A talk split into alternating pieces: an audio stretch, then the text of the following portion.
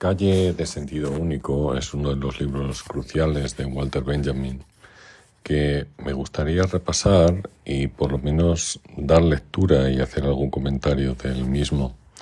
He visto que hay una edición que, bueno, hizo periférica y que, eh, quiero decir que, que han tenido que hacer tres ediciones del mismo porque es un libro muy vendido. Sin duda es un libro crucial en el que Walter Benjamin va soltando píldoras dedicadas a todo tipo de cuestiones, ¿no? Eh, eh, observando un poco el mundo que le rodea y haciendo comentarios del mismo, ¿no? Comienza con un punto que se llama estación de servicio. Allí dice la construcción de la vida está en este momento mucho más dominada por el poder de los hechos que de las convicciones. Y de hechos que casi nunca en ninguna parte han devenido en base de convicciones. En circunstancias como estas, la verdadera actividad literaria no puede tener pretensión de desarrollarse en el marco literario, esto es, más bien la habitual expresión de la infructuosidad. La eficacia literaria relevante solo puede surgir en la estricta alternancia entre la acción y la escritura, debe plasmar en octavillas, folletos, carteles y artículos de periódico las formas más modestas, más acordes a su influencia en comunidades activas que el exigente gesto universal del libro. Solo este lenguaje inmediato se muestra en cuanto a eficacia a la altura del momento. Las opiniones son para el aparato gigante de la vida social lo que el aceite para las máquinas, uno no se pone delante de una turbina y la riega con aceite, echa una pizca en los remaches y ranuras ocultos que es preciso conocer. Fijaros qué bien, de, o sea, más que nada que bien describe Benjamin aquellas cosas, ¿no? Aquellas píldoras, como decimos, que debe tener el engranaje del aparato gigante en la vida social y cómo ese aceite, esas opiniones se vierten en diferentes medios o, lugares. ¿no? Es cierto, como dice en las primeras líneas, que la construcción de la vida está en este momento más dominada por el poder que por los hechos o por las convicciones y como el poder se ejerce a veces de forma, eh, digamos, despótica, ¿no? Frente a los demás o a los pensamientos de los demás. Cuarto de desayuno dice así. Desaconseja cierta tradición popular relatar los sueños en ayunas por la mañana. En efecto, el que acaba de despertar permanece todavía en la esfera mágica del sueño. La ablución no convoca a la luz más que la superficie del organismo y sus visibles funciones motrices, en tanto que en las capas más profundas, también durante el aseo matinal, la gris penumbra onírica persiste o incluso se consolida en la soledad de la primera hora de vigilia. Quien rehuye el contacto con el día, coma, sea por temor a los humanos, sea por íntimo recogimiento, no quiere comer y desprecia el desayuno. De este modo evita la quiebra entre el mundo nocturno y el diurno. Delicadeza esta que sólo se justifica por la combustión del sueño en el concentrado trabajo de la mañana cuando no en el rezo, ya que de otra manera lleva a confundir los ritmos vitales. En ese estado, referir el sueño es fatal, porque la persona todavía medio confabulada con el mundo onírico traiciona a éste con sus palabras y por ello ha de contar con su venganza. Dicho en términos más modernos, se traiciona a sí misma ha dejado la protección de la ingenuidad soñadora y ha quedado desamparada al rozar sus propias visiones oníricas sobre las que no tiene dominio, pues sólo desde la orilla contraria, como desde la claridad del día, debe abordar el sueño a partir del recuerdo superior. Ese, más allá del sueño, no puede alcanzarse sino en una purificación que es análoga al lavado, pero completamente distinta a él pasa por el estómago. El ser, en ayunas, habla del sueño como si hablara dormido. Número 113 comienza con un pequeño párrafo que dice, las horas que contienen la forma han transcurrido en la casa del sueño. Y tiene un subapartado de los tres que incluye este texto. El primero se llama Subterráneo. Dice Benjamin, hemos olvidado hace tiempo el ritual que presidió el levantamiento de la casa de nuestra vida. Sin embargo, cuando la asaltan y las bombas enemigas caen sobre ella, qué escuálidas, estrambóticas anticuallas dejan éstas al descubierto entre sus cimientos. Cuánto no quedó enterrado y sacrificado entre fórmulas mágicas. Qué truculento gabinete de rarezas aparece allá abajo, donde los pozos más profundos están reservados a lo más cotidiano. En una noche de desesperación me vi en sueños renovado impetuosamente la amistad y la fraternidad con el primer compañero de mi época de colegial, a quien llevaba décadas sin ver y del que apenas me había acordado en todo ese tiempo. Pero al despertar lo vi claro. Aquello que la desesperación había sacado a la luz como una descarga explosiva era el cadáver de ese hombre estaba emparedado allí y que tenía la función de impedir que quien allí habitara se le asemejase en algo. Vestíbulo, por su parte, dice lo siguiente. Visita a la casa de Goethe. No recuerdo haber observado las estancias en mi sueño. Era una sucesión de pasillos encalados, como los de una escuela.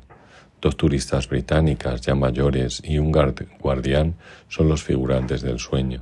El guardián nos invita a registrarnos en el libro de visitantes, abierto sobre un atril contiguo a la ventana al final del pasillo. Cuando me acerco y lo ojeo, veo mi nombre ya consignado en una tosca y abultada letra infantil. Comedor, por su parte, dice lo siguiente. En un sueño me vi en el estudio de Goethe. No guardaba ningún parecido con el de Weimar. Era, sobre todo, minúsculo y no tenía más que una ventana. A la pared opuesta se adosaba, por la parte estrecha, el escritorio. Sentado en él, el poeta, de provecta edad, estaba escribiendo. Yo estaba a un lado cuando interrumpió su tarea para regalarme un pequeño jarro, una vasija antigua. La hice girar entre mis manos. En la estancia había un calor abrasador. Goethe se puso en pie y me acompañó a un cuarto aledaño, donde había dispuesto una larga mesa para mi familia. Pero esta parecía calculada para muchas más personas de las que la formaban. Sin duda, había incluido también a los ancestros.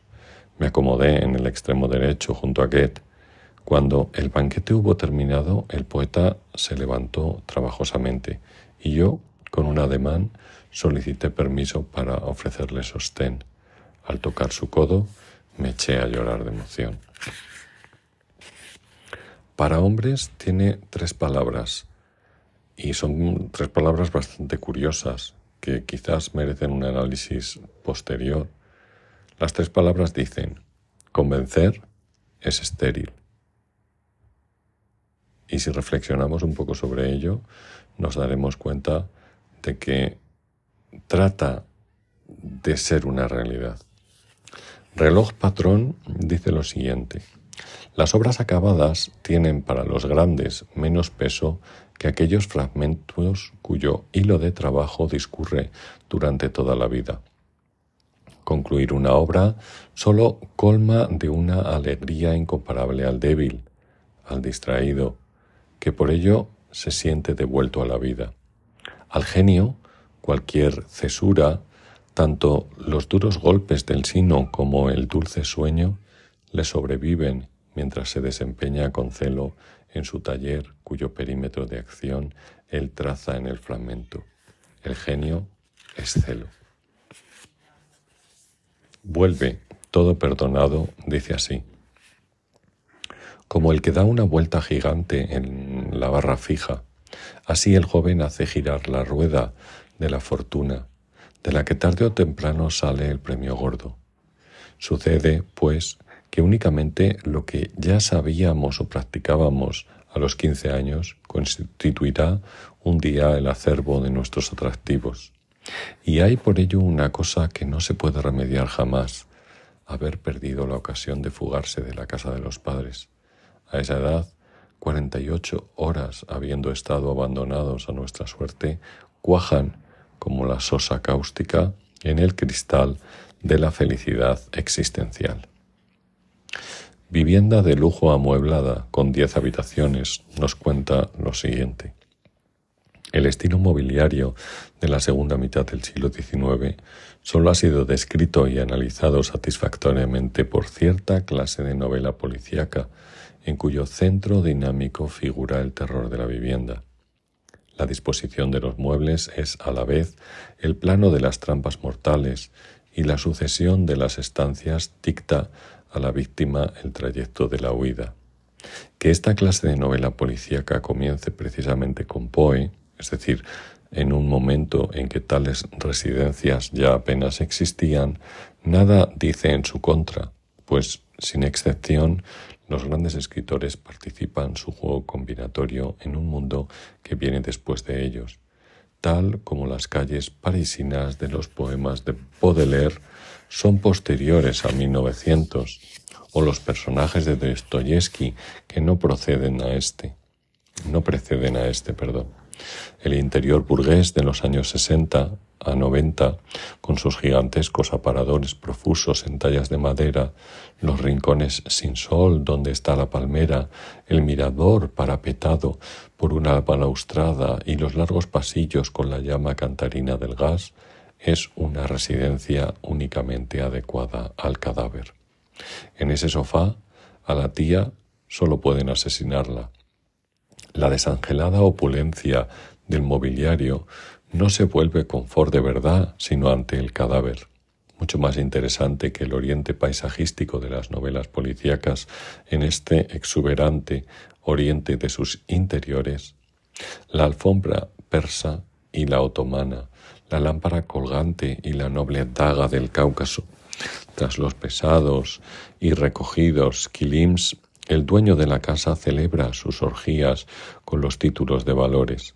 Puede sentirse mercader oriental o pachá patrañero en el canato de la patraña, hasta que una hermosa tarde aquella daga de plateada vaina sobre el diván pone fin a su siesta y a su vida.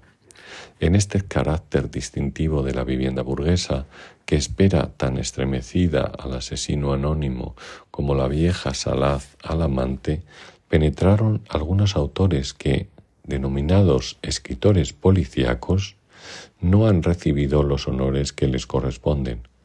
Lo que se trata de captar aquí lo exhibieron Conan Doyle en sus obras sueltas y la escritora A.K. Green en una gran producción y fue Gaston Leroux quien con El fantasma de la ópera, una de las grandes novelas del siglo XIX, llevó el género a la apoteosis. Ahí tenéis algunos de los autores, yo creo, que a Benjamin más le llamaban la atención o más le gustaban entre los del siglo XIX.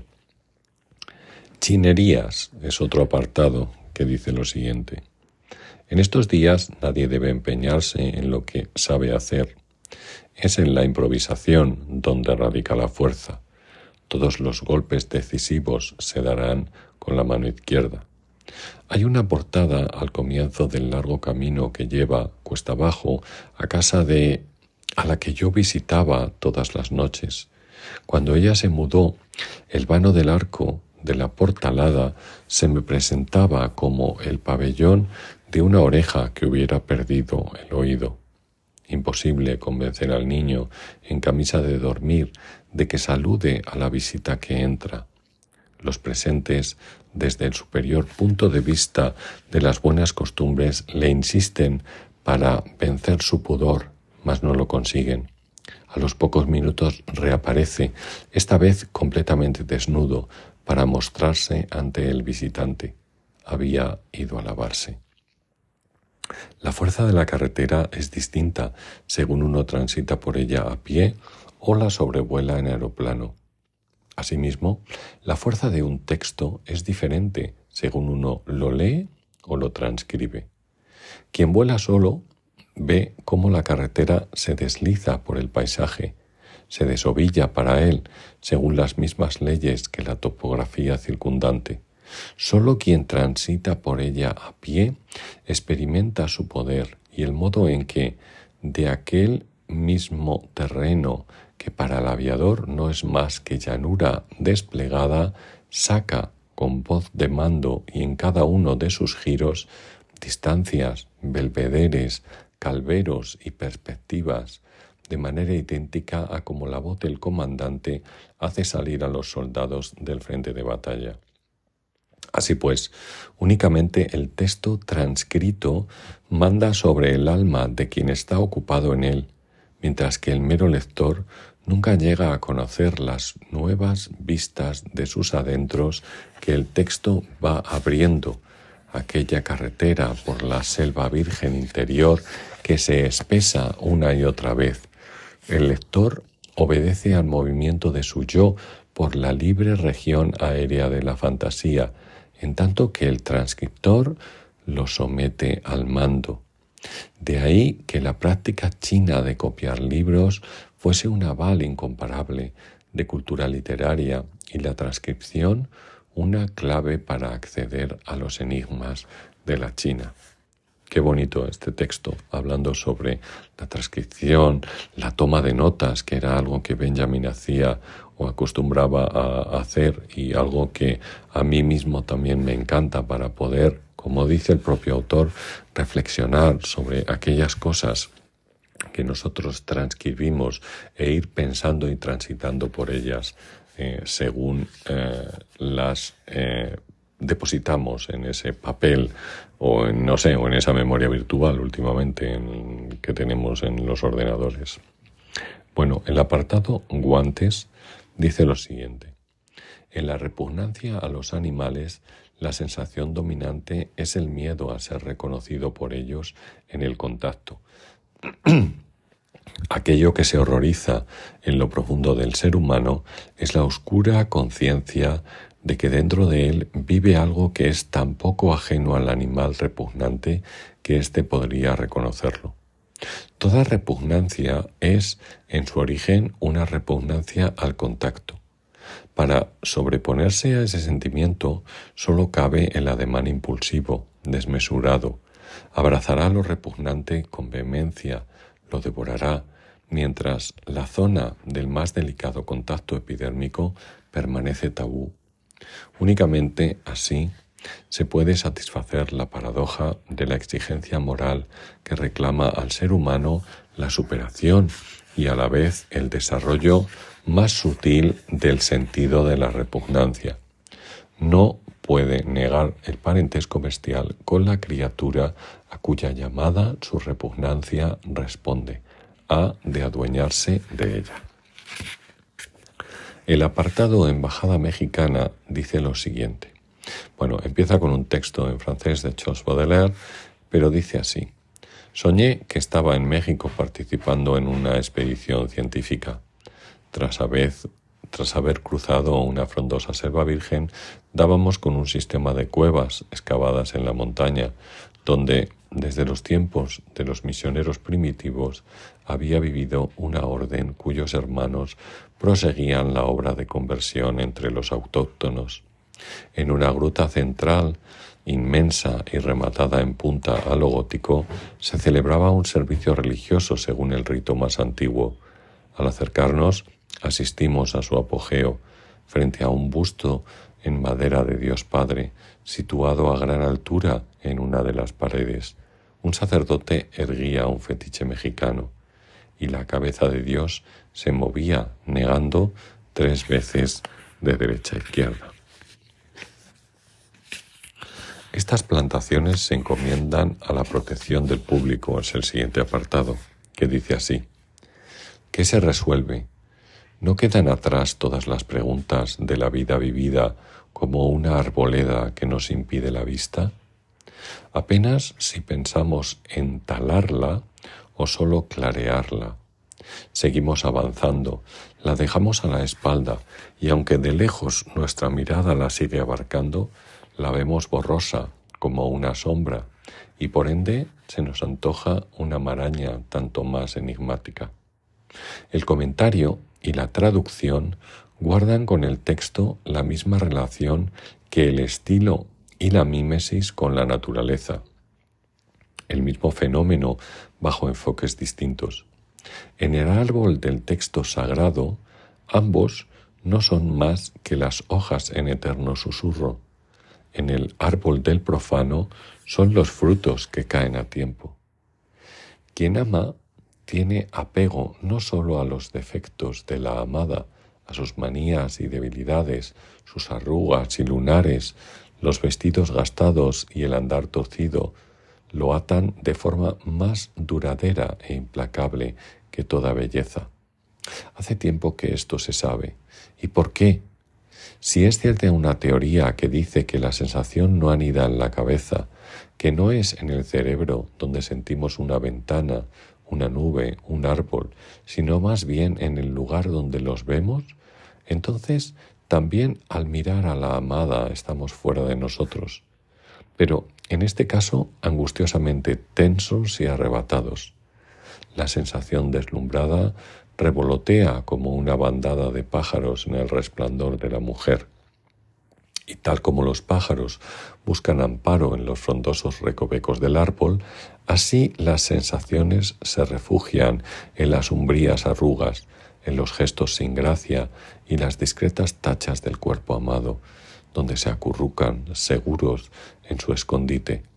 Y nadie que pase adivina que es justo allí, en la carencia, en lo censurable, donde anida la excitación amorosa, rápida como una flecha del admirador. Terreno en obras es el siguiente apartado, que dice lo siguiente. Cavilar meticulosamente sobre la fabricación de objetos, medios didácticos, juguetes o libros que sean adecuados para los niños es una estulticia desde la Ilustración, esto constituye una de las más rancias especulaciones de los pedagogos. Su embelesamiento con la psicología les impide reconocer que la Tierra está llena de los más incomparables objetos de la atención y el ejercicio infantil, de los más concretos. Y es que los niños son de particular manera propensos a visitar cualquier lugar de trabajo donde puedan ver cómo las cosas son objetos de manipulación. Se sienten irresistiblemente atraídos por los desechos que se generan en la construcción, los quehaceres domésticos, de jardinería, de costura o de carpintería. En estos productos de desecho reconocen la cara con que los mira precisamente a ellos, solo a ellos el mundo de las cosas. No es tanto que reproduzcan las obras de los adultos, cuanto que al jugar establecen entre materiales de muy variada índole una nueva e impulsiva relación. Son los niños mismos quienes así se forman su propio mundo de las cosas, un mundo pequeño dentro de lo grande.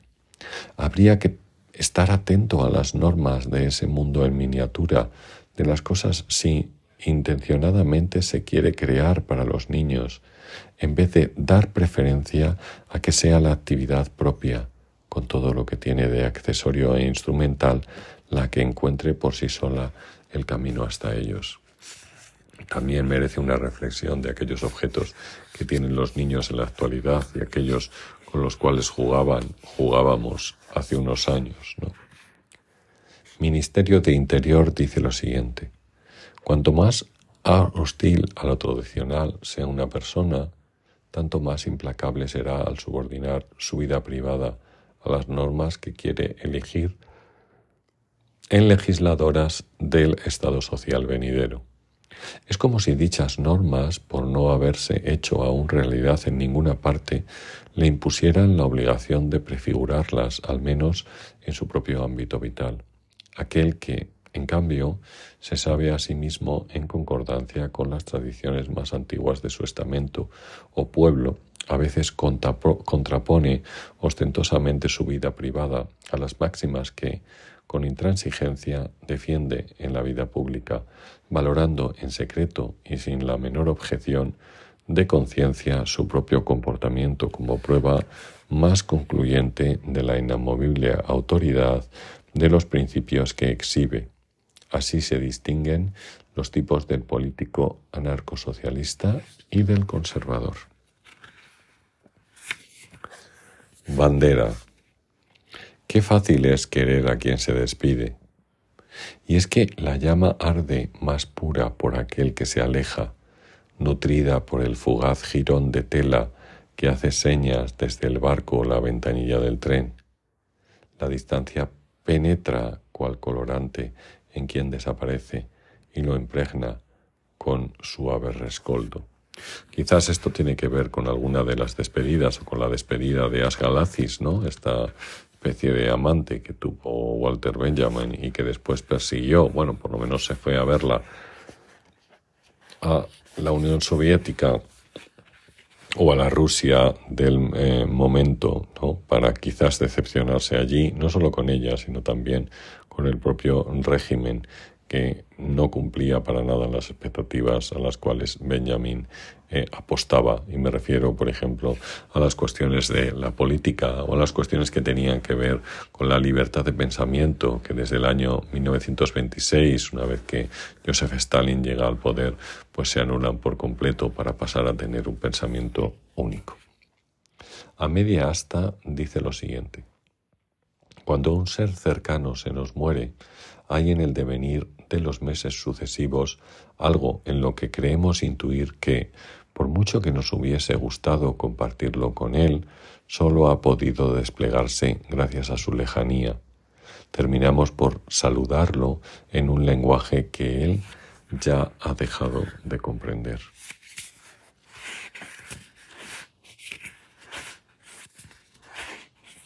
Bueno, yo creo que esta lectura podemos dejarla aquí en el día de hoy. Hemos leído 36 eh, páginas del libro. En principio llevamos casi media hora y bueno, hay bastantes más cosas que leer, eh, como os digo, pero quizás un próximo día pues seguimos con la lectura o continuamos con la lectura de este libro tan maravilloso de Walter Benjamin que se llama eh, Calle de Sentido Único. Espero que lo hayáis disfrutado, espero también que si os apetece dejéis algún comentario y eh, nos vemos pronto si queréis, yo creo que en un nuevo podcast o quizás continuando con la lectura de este libro. saludo a todos y hasta luego.